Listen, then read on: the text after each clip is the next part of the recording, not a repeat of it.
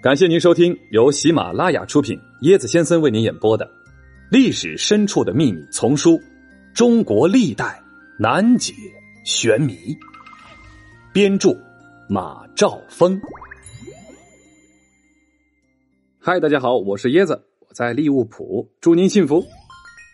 今天呢，咱们来说诸子百家当中啊，相对于来说存在感不那么高的法家。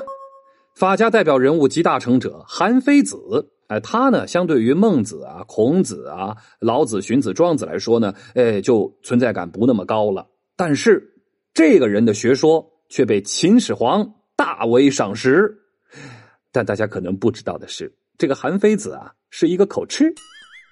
哎，这就让我想到了一部非常好看的电影，叫做《国王的演讲》啊，大家可以去看看。题外话啊，好了，进入今天的故事。奇闻：口吃男让秦始皇倾倒，却死于同窗之手。韩非是战国晚期韩国人啊，不是现在的韩国啊，是河南新郑当时的七国之一。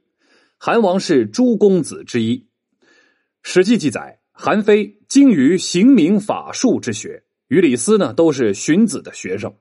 呃，韩非啊，因为口吃不善言语。但其文章出众，连李斯也是自叹不如。战国后期的韩国积贫积弱，韩非多次上书韩王，希望改变当时治国不务法治、养非所用、用非所养的情况，但其主张始终得不到采纳。韩非啊，一怒之下，呃，退而著书去了，就写书去了，写出了《孤愤》《五度》《内外储》《说林》《说难》啊等等著作，主要收集在了《韩非子》。这本书里，韩非的这写的这些书啊，吸收了儒、墨、道诸家的一些观点，以法治思想为中心。他总结了前期法家的经验，形成了以法为中心的法术士相结合的政治思想体系，被称之为法家之集大成者。但是啊，这位大师韩非的死，历来是争议颇大的。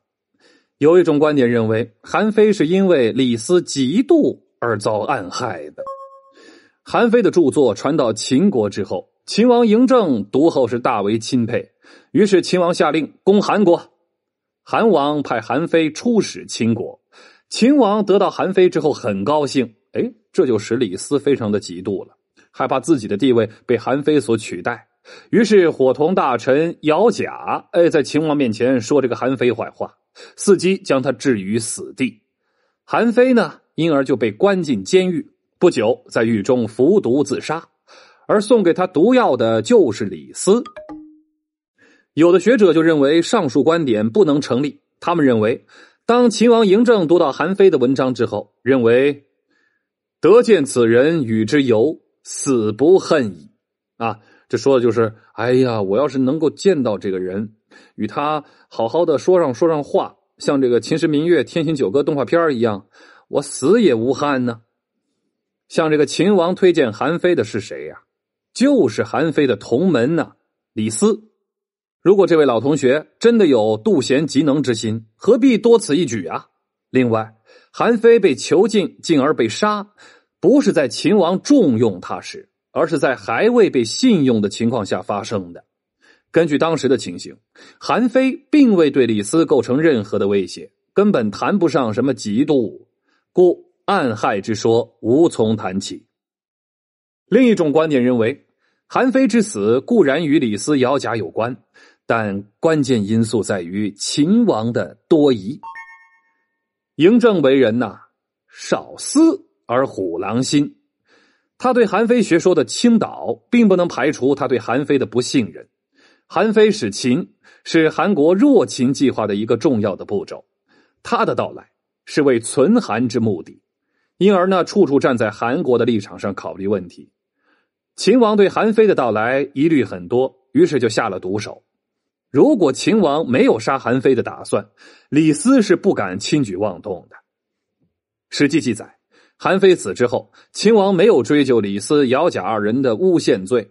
可以推测，当初杀韩非是出于秦王的本意。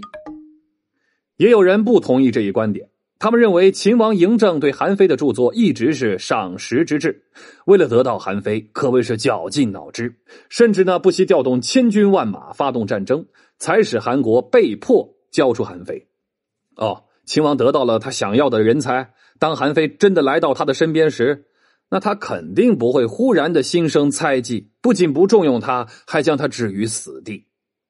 还有一种观点认为，韩非子。咎由自取，并非李斯的极度陷害。韩非到了秦国之后，千方百计的阻碍秦国的统一大业。他游说秦王进攻赵国，企图把秦军引向赵国，从而达到存韩的目的。他破坏秦国的君臣关系。据《战国策·秦策》中记载，楚、燕、赵等国是想联合起来对付秦国的。秦王就召大臣商议，姚贾自愿出使四国。姚贾的出使制止了四国的联合行动。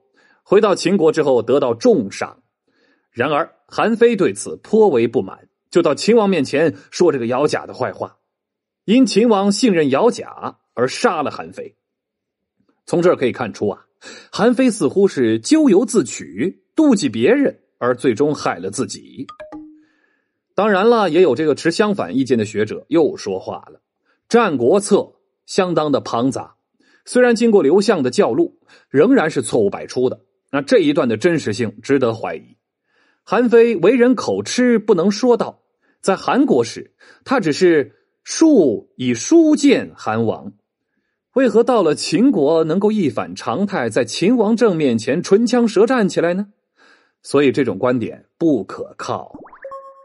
另外，还有几种观点比较有新意，但都属于一家之言，没有史学根据。